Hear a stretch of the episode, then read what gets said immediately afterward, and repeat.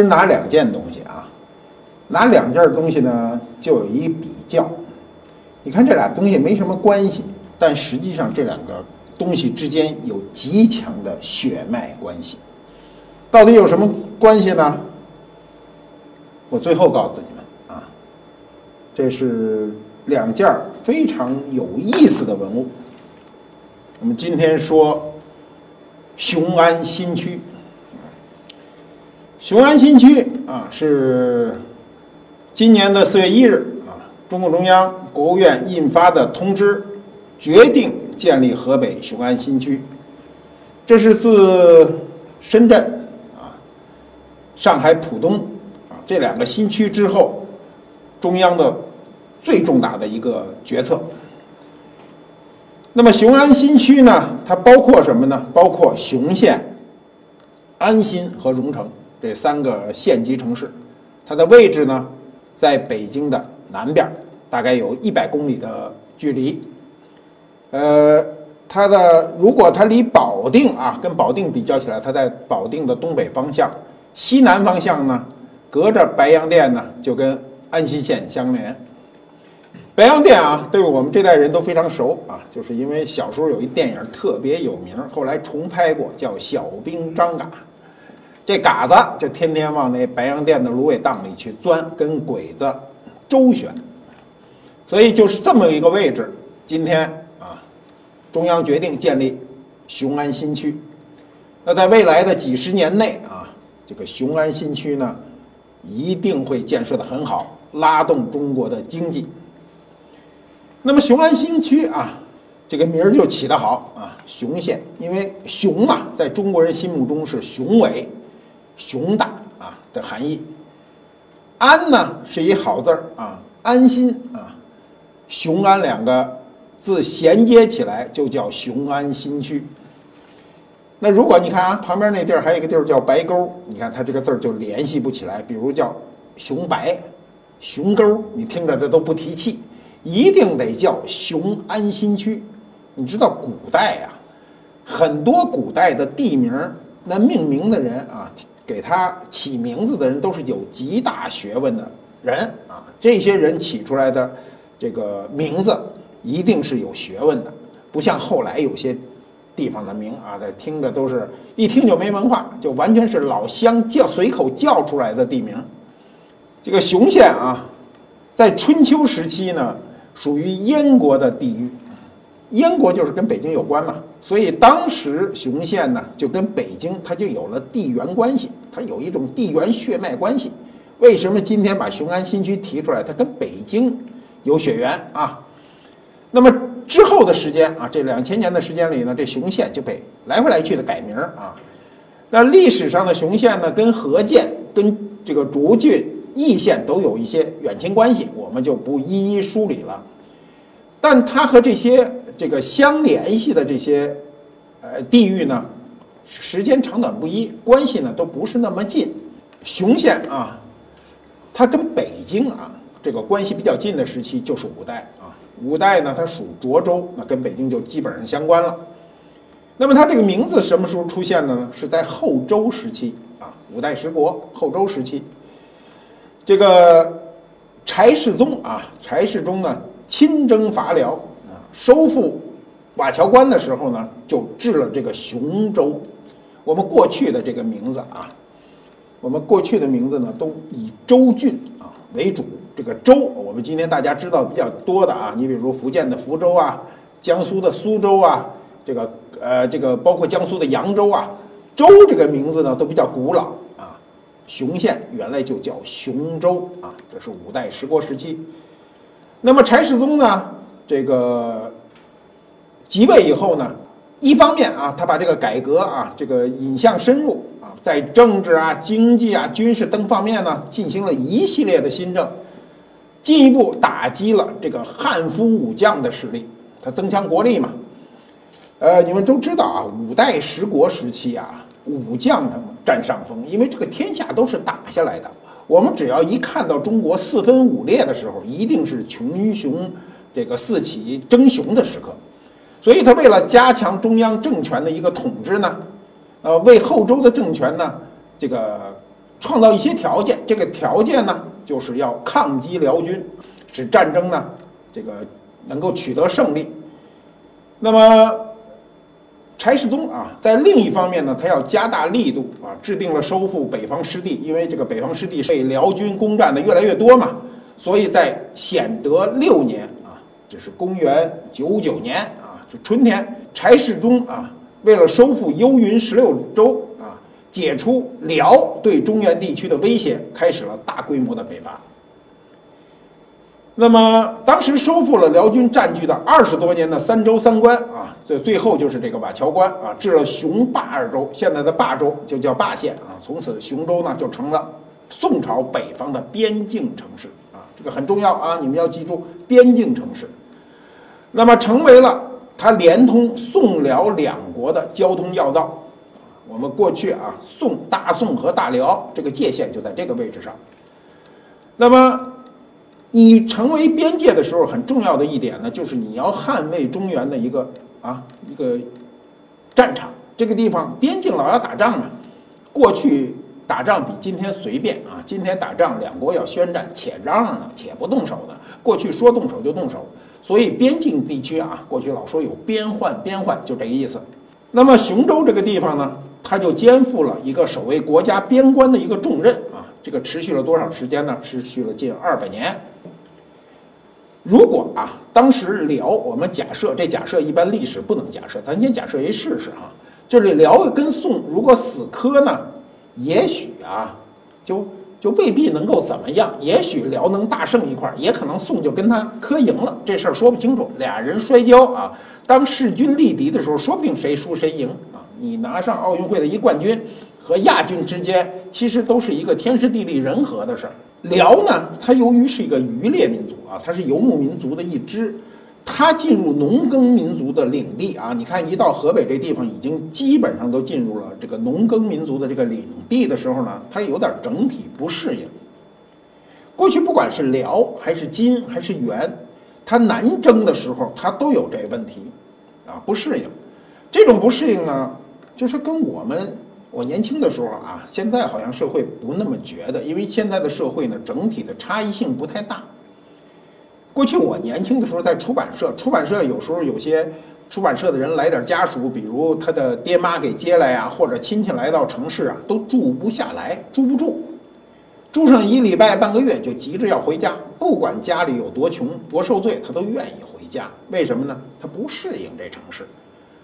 那过去像辽、金、元这样的游牧民族啊，尤其。辽金这种依水草而居的民族呢，一进入您这城市都旱得要死哈，日子过得不舒心。所以呢，这个北方的游牧民族向南死磕的时候啊，都有这个问题，要解决这个问题。那么宋初的时候，与辽国常年征战，两国呢长期的对立啊，因为双方的属性不同啊，一个是。渔猎民族，一个是农耕民族，它从根儿上两方就很难融合，所以就长期的形成这种这个对立的这个局面。这个局面啊，一直持续，持续对双方都不好。到了辽景宗啊，辽景宗死了以后呢，圣宗继位，他是少主啊，十二岁啊，是毕竟是小孩儿啊，所以他母亲啊，萧太后就执政。你知道这个常年的打仗啊，这个国家都是武将得势，武将得势的危险是什么呢？就是他随时可能谋反，尤其这孤儿寡母啊，这个对辽史一看就不利，不利怎么办呢？就要想办法停止战争，让武将的地位下降。那么停止战争用什么方法才能停止战争呢？就必须先发动战争。那么萧太后呢？就带着这个啊，这孤儿寡母啊，就带着这个少主呢，就开始打仗。这打到什么时候呢？宋景德元年啊，我们老说景德镇，景德镇是吧？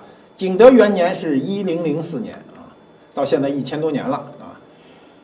景德元年秋，萧太后呢与辽圣宗啊，就带着他这个少主啊，就率辽国大军南下亲征。哎，我们要注意啊，我们今天一说这雄县这地方，连北京市都顶北边了啊。可是对辽国来说，这是南边啊，这是紧南边。那宋真宗呢，就有点惊慌失措啊，就是真宗呢也比较怂啊，他不是不是他的上两代人啊，他的祖宗们都比他横，都能打仗，到他这儿呢，一般情况下啊，这个几代人过去，后面的人都比前代人怂。这一怂呢，他旁边就有两个大臣呢，就劝他，一个是刺相啊，王清若就说呢，咱呢打不过没关系啊，打不过咱就溜啊，打打得过就打，打不过咱就溜，溜哪儿去呢？咱溜金陵啊，就是今天的南京。那么陈尧叟呢啊，他是同知枢密院士啊，这人这主意就更大，说咱呢往南京跑都近了，咱索性一股脑咱跑成都去了，咱跑西南去。咱要跑到成都呢，真就是啊，这个一了百了，咱就在那儿做咱的皇上。嗯，他选的地方啊，这些人选的地方都有私心，为什么呢？这金陵呢是王清若的老家，这个成都呢是陈尧叟的老家。那么两个人都希望皇上啊能答应他们的请求，直接回他们老家。那只要是回到他们老家，他一定是作威作福。这时候只有我们都知道的寇准、寇老心儿啊，宰相寇准，兼请北北上亲征。我们当时啊，这个宋朝呢在南边，所以寇准要求北上亲征。那么这亲征呢，你说这亲征是这意思啊？宰相率部队往前征呢，就跟皇上说：“您得跟着，您不跟着不行。”你知道御驾亲征？在中国的古代社会是一个不能算是一个常态，也是经常出现的一个现象。皇上一旦出征，那就是为国家就得把那脑袋别在裤腰带上啊。所以在寇准的这个主张下，皇上尽管满心疑虑啊，但是也同意北上亲征。所以就到了今天的啊，就是澶州啊，就是现在的濮阳市啊，河南濮阳市，在。寇准的反复说服下啊，这皇上呢就穿上了啊，把自个儿这龙袍穿上，登上北城门楼。这宋军一看皇上来了啊，这皇上登上城楼了，这气势大呀，所以大家就三呼万岁啊。皇上呢就借机啊，就嗯，就这个意思，以示督战。皇上去了，管用不管用？太管用了啊！千军之将领啊，登上城楼，那所有的将士啊，都。拼了，所以呢，就看到了这个这个城楼上的黄龙旗，想皇上都来了，皇上都不惜自己的性命啊，所以士气呢就得到了极大的鼓舞。这一仗，啊，宋军打赢啊，皇上去了有好处吧？打赢了，打赢了以后呢，这事儿就好办啊。打赢这一战啊，双方就有机会坐下来谈。这个谈叫和议，因为双方都有意愿使战争的一个状态啊停下来，所以这个谈判相对来说呢都比较容易。因为常年的这个征战，你像五代十国打了五五十多年啊，就是唐末以后啊打了五十多年，这个好容易到了这个宋代啊平定天下，跟辽直接发生冲突。那一打仗，大家心里就不安。我们今天生长在一个和平时代，真的不知道和平有多么多么重要。对于战争年代的时候，和平是最重要的。萧太后有一个最著名的战将啊，叫萧达林呢，就是不幸受这个被这个弩机给射死啊。射死以后呢，萧太后就痛哭不已，她为之呢辍朝五日，就是就按照我们现在的话叫放假了，大家就是。纪念哀思，所以这个辽军的士气呢就大挫。你想那边赢了，这边死一战将，然后大家都在那哭丧啊，所以怎么办呢？就只好啊，就是请求和议。当时有战败降辽的旧臣王继忠呢，向宋真宗呢就密奏，什么意思呢？请求和议，就是咱俩别打了，咱双方能不能坐下来谈？这时候条件就成熟了，因为双方都有心和解啊。你们知道啊？打架啊，咱们别说战争，俩人打架的时候都不说话的时候，你们就甭想这打架能停下来。只要双方一开骂，你知道就准备下台阶了啊！你骂说你你你当年怎么着，你当年怎么着，这时候就不太想打了。只要这嘴巴一说对方的弱点的时候，双方就可以和谈了。那么剩下的事儿无非就是讨价还价。早先啊，这辽国啊，契丹呢要求宋朝呢归还被周世宗夺走的这个瓦桥关之南的这个领地。那么真宗呢，这个赵恒啊贪图这个安逸啊，生怕失去和议的机会呢，又不愿意啊割地求和。啊，因为割地啊，在历史上任何朝代，你把地割出去了啊，让给别人，那就遭遭后人唾骂，所以就派了一个重臣啊，叫曹利用，他一定是巧舌如簧的人啊，他是个使臣嘛，他负责去谈判，说你议和的时候，只要不割地啊，咱就讲和，讲和无非他就是索取百万钱财，咱可以答应他呀，咱拿钱换呢，不能拿土地换和平，咱得拿钱换和平。那曹利用这使臣出去得问呢，说这这钱到底多少呢？皇上就说呢，说如果事不得已的时候，百万都可以，花百万钱都可以。寇准一听就急了，就把曹利用按着叫过去，就说呢，说皇上虽然说了百万啊可以，但是我告诉你，如果超过三十万，我就砍了你的脑袋啊！说在这个问题上不跟他商量，最多三十万块钱，要不然咱就打。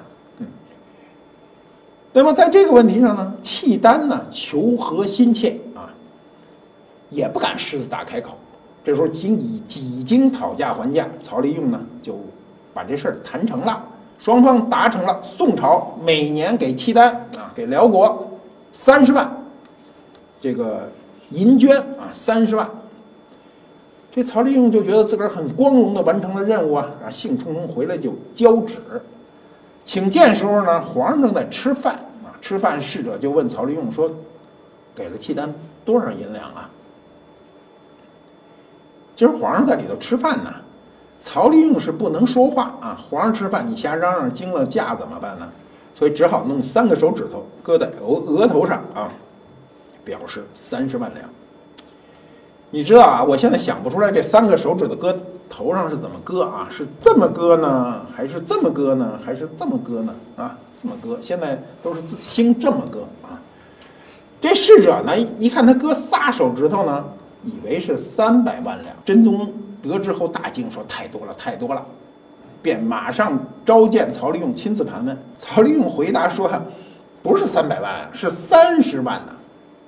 皇上一听就高了兴了，说：“才三十万块钱，你很会办事儿嘛，很会办事儿。”然后就重奖曹利用。曹利用实际上是在这个寇准的严厉要求下不辱使命的，达下了如下合约啊。第一条就是啊，辽宋为兄弟之国，辽圣宋的年幼，称宋真宗为兄啊，因为他才十几岁嘛。那么后世呢，仍以世以尺，以尺就是以年龄而论啊。第二条呢？以白沟河为国界，这白沟啊很有意思啊。白沟为什么贸易发达？跟这会儿有直接关系。双方撤兵啊，辽归还宋的这个营漠二州啊，这两个位置我归还给你。以后凡是越界的啊，各种罪犯啊，不得在此停匿，就双方可以遣返。两朝沿这个沿边城池呢。一切如常，什么意思呢？咱就这样了，画条线，咱俩这不是咱俩修好了吗？也不得去筑城墙，你一筑城墙就是警觉我，防止我编犯，对不对？所以就画一条界，咱一切跟平常日子一样过，大家知道。那么白沟河啊，它是唐代以前就形成了这条河，它是发源于太行山，途经山西、河北张家口、保定，最后流入白洋淀。白洋淀的水就是从这儿来的。当时这个《岳飞传》里说的尼玛。杜康王说的就是这位置。第三条呢，是宋呢每年向辽提供啊驻军旅之费啊，这个一定要师出有名，有个名目，不能说我每年给你多少钱，没有名目不行。银十万两，绢二十万匹啊，总共是三十万两。至雄州啊，就是今天的河北雄县交割，在这个位置啊，这个雄县最有名的就是这事儿了。第四条就是双方在边境设置榷场，开展互市贸易。这榷场我们以前讲过啊，什么叫榷场？就是商场。商场和榷场是一个意思，就是我们过去老说商榷嘛，这个问题可以商榷啊，就这个意思。商品的意思最初的本意是互相商量着定下一个价格，榷场也是这个意思，互相商榷着定下一个价格。商品是可以商量的，不是说你是金口不开，开口不改啊，你说多少钱就多少钱，不是。你说这绢多少钱一匹，我可以跟你商量，所以这就叫榷场。那么。实际上，在宋太祖时期呢，宋辽之间呢只有民间的互市贸易。到了太宗、真宗时呢，先后设立了机构专门管理，准许在指定地点交易。遇战争，那肯定就废了。那澶渊之盟签订的第二年，就是一零零五年啊，在雄州啊，就是今天的雄县；霸州就是今天的霸县；安肃军就是今天的河北徐水；广信军就徐水县城往西啊，大概是二十五里地啊，是遂城县。在这四个地方，这个设置了交易场所，这是国家设置的啊，称之为河北四榷场，与辽进行贸易。那么宋代呢，它输出的是什么呢？主要就是香料啊，啊，名贵产品有犀角象牙呀，犀角象牙现在可不许交易啊，有茶叶呀、绢帛呀、瓷器呀、漆器、谷米，就一听就是汉族人啊能够生产的这东西。那辽国人以什么呢？他以银钱向他购买，或者出口呢？骆驼呀、马呀、羊啊、皮毛啊，啊，人家打猎啊有皮毛啊，皮毛在古代很值钱的。但是宋辽的和平呢，持续了多少呢？持续了百年，一直到辽亡。你想想啊，辽国将近二百年的寿数啊，最后这一百年挺安定的，每年有这兄弟啊给钱，呃。他也懒得往南逼近啊，到南方呢，往南越走，生活就越不习惯。当时宋朝廷啊，很在乎一个字眼，就叫岁币还是岁贡，啊，岁币啊，钱币的币，岁贡呢，上贡。这个岁币和岁贡有明显区别，区别是什么呢？就是岁币是兄弟之间的事儿，岁贡可是父子之间的事儿。岁贡有屈辱之含义，所以一直强调我给你钱叫岁币，是兄弟支持你，我弟弟给哥哥钱。但要是岁贡呢，等于儿子给爹钱，所以这个岁贡呢是断然不行的。那么到了洪武七年的时候呢，朱元璋了，那肯定是朱元璋下令了，雄州呢就降为了雄县，属保定府。到了中华人民共和国成立以后呢，雄县就改属保定专区啊，中间又有一些小的这个拆分啊合并，最后到了一九九四年呢，雄县呢跟保定地区呢就合并，保持到今天这个地位。那么雄县很有意思啊，雄县人为什么愿意出去做生意呢？雄县由于有这个榷场这个传统，所以雄县人就特别爱做生意。他什么生意都做，他做什么生意我都不知道，我唯独知道他做一个生意呢，就是倒腾古董。这倒腾古董不是偶然的啊，倒腾生意啊，我们小时候叫投机倒把，还有投机倒把罪呢。那么文革期间啊，北京所有的公家的收购古董的地方的，基本上是靠雄县人来送古董。雄县人呢就有这个啊，就有这个传统。我怎么知道有这传统呢？因为我喜欢古董早，我这特早就喜欢这事儿。那时候最初喜欢买的少，看的多啊，这是一条很重要的经验。你要开始喜欢古董，一定尊重我这个经验啊，就是先看后买，不要急于买，一买就上当。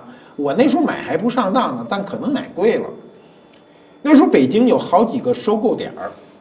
北京收购点儿呢，基本上都在东城啊，比如东单有个位置啊，这个王府井的八面槽有个位置。我住的地方离王府井八面槽不是太远，骑着自行车大概有个十几二十分钟就到了啊。那时候都骑自行车，没事儿呢就蹬着车子啊往那边去。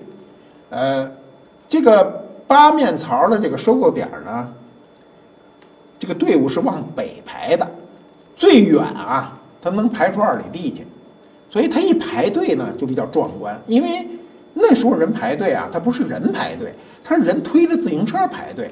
这自行车上全是大古董瓶子，都是大个儿的，这么大个儿。六十公分啊，号称三百件，能捆多少呢？我印象中啊，最多的人这一自行车能捆二十个瓶子。这个捆捆瓶子是个技术，他把它捆在自行车，全裸捆着啊，没有包装，然后怎么捆着？还捆得严严实实的，然后这个骑着车到北京来排着队准备卖。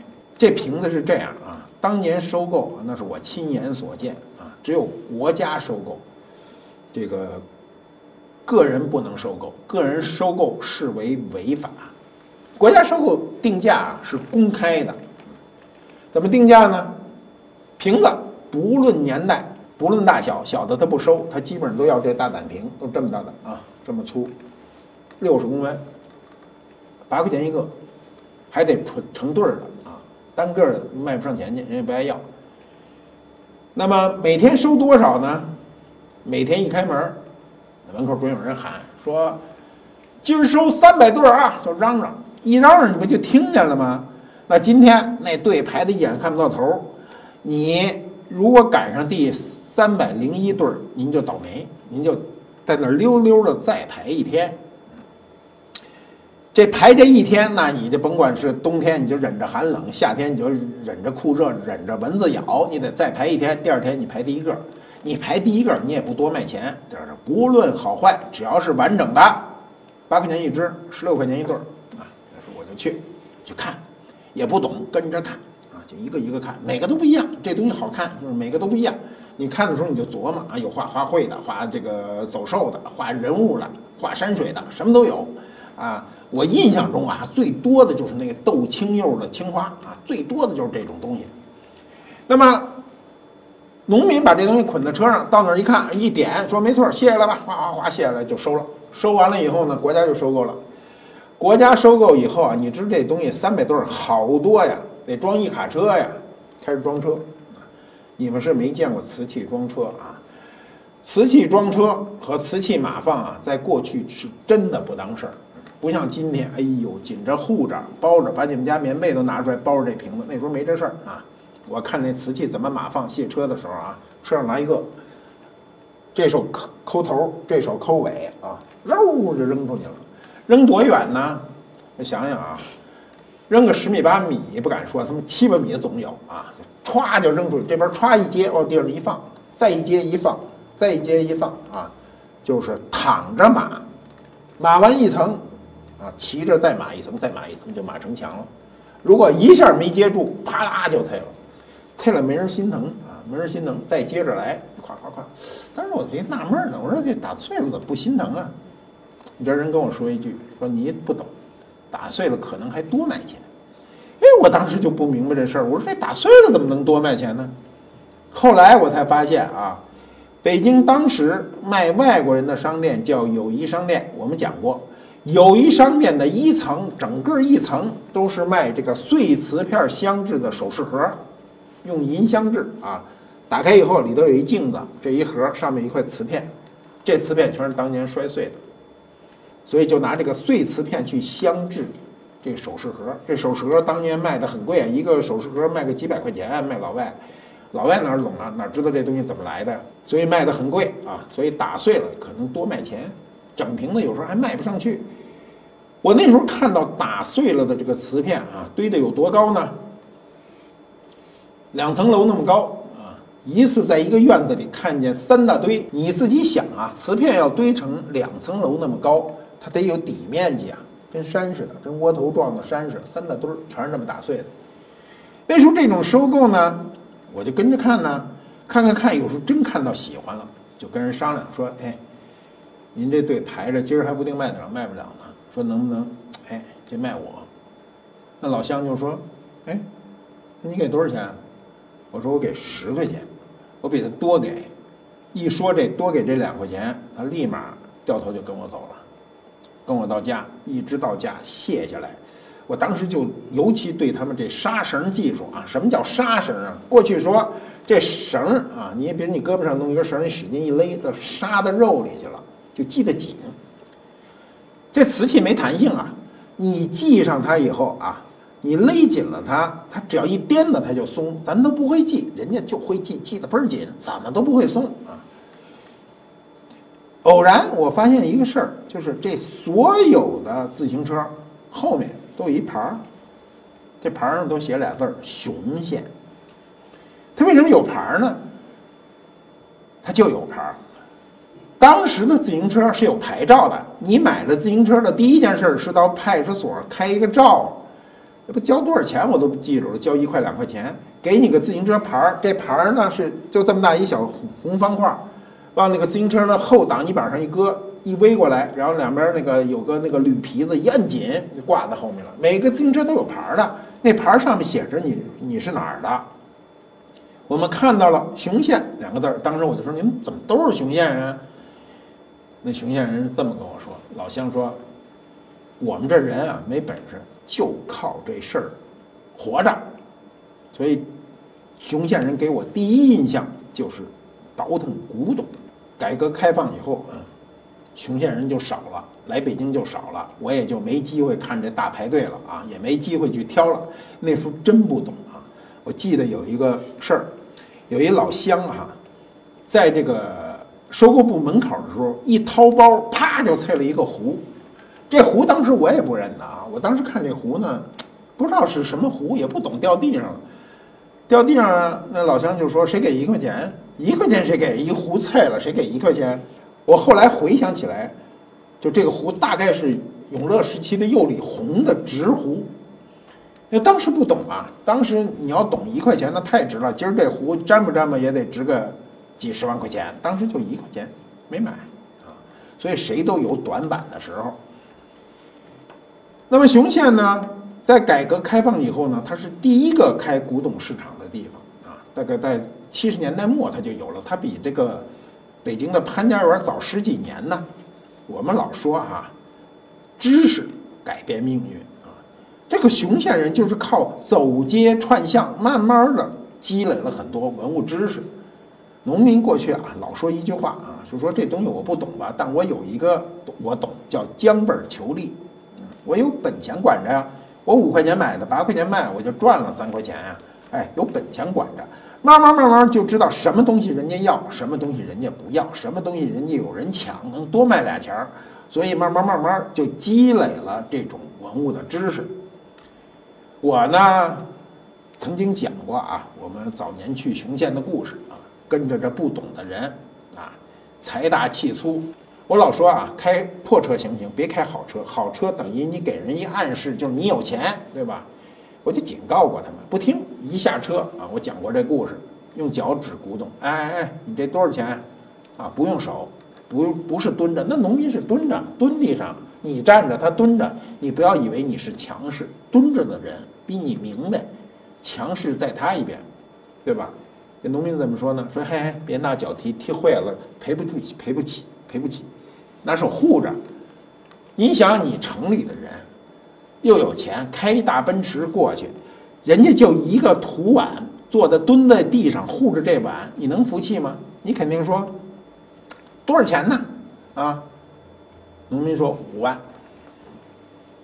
你一下就傻了，五万，因为不知道怎么还价，就转身想走，那农民马上就拦你说：“哎，别走啊，按规矩您给还个价。”你因为你不懂，你不知道怎么还价，你这时候呢？你由优势就变为了劣势啊！马上就糊涂，就看我，我我转头就走。我告诉他们啊，我说你们一开始不要去寻随便询价，有事儿问我，不问我。农民护着这碗，马上想半天，五万块怎么还还价啊？说我往死了还，嗯，一千块。农民第一句话啊，就说那不行，还不到我本钱呢。这句话什么意思呢？是要把你稳住。他果然就被他稳住了，是吧？这个财主一定是被农民稳住。人家既没有跟我翻脸，又没有嫌钱少，只是告诉我还不到本钱，那证明我还钱的这个位置合适。那农民就说：“您得加钱。”财主就会说：“我不加钱，不加钱，您不加钱不行。您那个少加也是加，您给我加一百块钱，说一百块钱也不加，说您给我加十块钱。”说就算我一饭钱，你给我加个饭钱，那十块钱也不加。那农民这时候就会说了：“说那好，我今天呢缺钱，我赔钱卖给你。”这时候怎么办呢？你走不了了吧？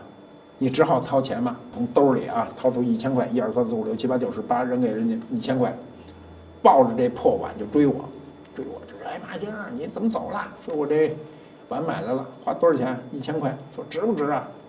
我说值啊，碗值十块钱，教训值九百九啊，正好值一千块，这叫教训。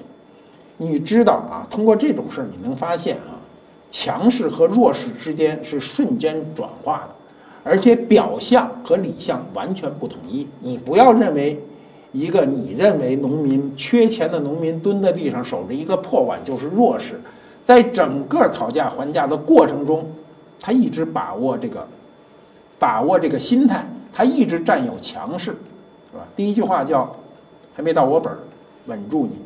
第二，你得加钱夯实这件事儿，你多少也得加钱，加个饭钱也得加。你不加，我赔钱卖给你。这时候你再说我不要了，那等于你跟人打架，对不对？所以，我们有时候一个人站在高处的时候，一定要想到低处人有什么优势。那雄县后来这生意怎么衰落的呢？是因为中国移动的出现，有手机了。一有手机，信息越发达，信息越发达呢，就会改变市场的格局啊。这个当时就有些人利用手机啊，这个勾结啊，比如做仙人跳啊，这个不规矩的事情一出现，就等于信誉丢了，信誉一丢，就没人敢去了。再加上当时这个天津啊、北京啊这些地摊文化就兴起，很多雄县人就把东西拿到天津去卖，拿到北京去卖，就不在本地了。所以雄县这个生意就逐渐逐渐的衰落，以致没有人知道雄县人曾经做过这样一个生意。那么，雄县古董生意衰落了，谁知道？突然有一天，这天呢是二零一七年的四月一日，到这一天，雄县就时来运转了。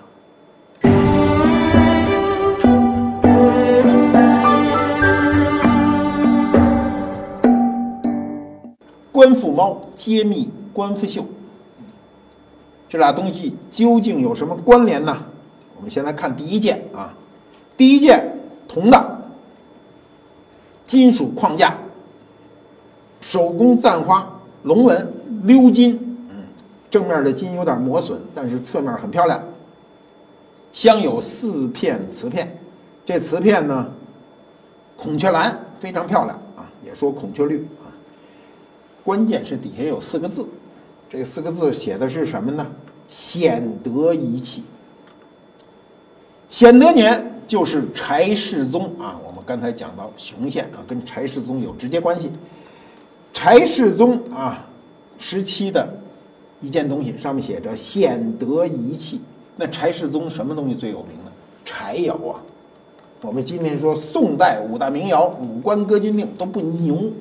牛的是柴窑，最初啊，曹昭的这个《革古要论》柴窑排第一，叫柴汝官歌定，一开始还没军。那么后来柴窑因为找不到啊，所以柴窑就慢慢慢慢成了一个谜。现在有人专门研究柴窑啊，希望把柴窑这谜揭开。这上面写着显德一气，柴窑是什么呢？轻如天，薄如纸，声如磬，明如镜。青如天，蓝天啊，蓝天还真成不了这色儿，成这色儿多少有点吓人啊。但我们也不希望都是雾霾。那么这是乾隆年间，二百多年前啊，有人认为这是柴窑的残片，所以用这么高的工艺啊，我觉得这是宫廷的。这个底下的这个“显德仪器”这四个字非常工整啊，跟乾隆年制的那种篆书都是一个味道的。当时呢。这件东西被镶好了，认为是柴窑的碎片镶制的。那柴窑到底什么样呢？不知道，很多学者都在研究啊，不知道。这当年就是作为国宝级的柴窑残器呢，流传至今。这件呢是五代耀州窑啊，还就是柴世宗时期的五代耀州窑。呃，五代耀州呢是现在很多学者研究啊。大部分学者啊，基本可以认可，柴窑指的就是五代耀州。这个盏非常的薄，估计一两个毫米，轻如天啊。这个跟天呢也不怎么接接近啊，但是比这个起码靠谱。这个胎非常薄啊，我们这找了一便桶给大家看看啊，有多薄，看见没有？透光，嗯，这个胎是透光的。我们知道啊，宋瓷啊，大部分都是不透光的，透光是很少的。透光是一个非常好的一个指标。瓷器呢有一个科学指标，就叫透光率。这在一千年前的瓷器做的如此之薄啊，又透光，非常难得。呃，从某种意义上讲呢，这个五代耀州是最接近于柴窑的。为什么呢？古籍上记载，柴窑出北地，北地郡啊，就是古籍上记载的柴窑的产地，那就是今天这个耀州窑的产地。耀州窑今天是在这个陕西省铜川啊，它肯定还会有类似的窑，就是跟它这个窑系的窑在其他地方烧制，我们现在没有看到出土的报告，但是这个。北方地区啊，尤其陕西、甘肃这些地区出土的这个五代耀州非常多。嗯，这么薄的啊，这个盏这么漂亮，你们注意看底部啊，底部这个圆非常的圆啊，跟我们那种小底的展示有所不同。这就是我认为啊，这就是大名鼎鼎的柴窑啊。呃，早晚有一天我们会揭开这个秘密啊。呃，尽管啊学者的认知都不同，但是不妨碍啊这个五代耀州啊的这种优秀的品质，呃，甚至说我们目前为止没有这个时期的瓷器更接近于文献记载的柴窑。喜欢观复都督的朋友们，欢迎点击蓝色订阅按钮，以后每次更新会有提醒。你也可以扫描二维码关注我们的微信公众号，订阅我们节目的粉丝，我们会不定期的赠送观复博物馆的礼物。祝你好运。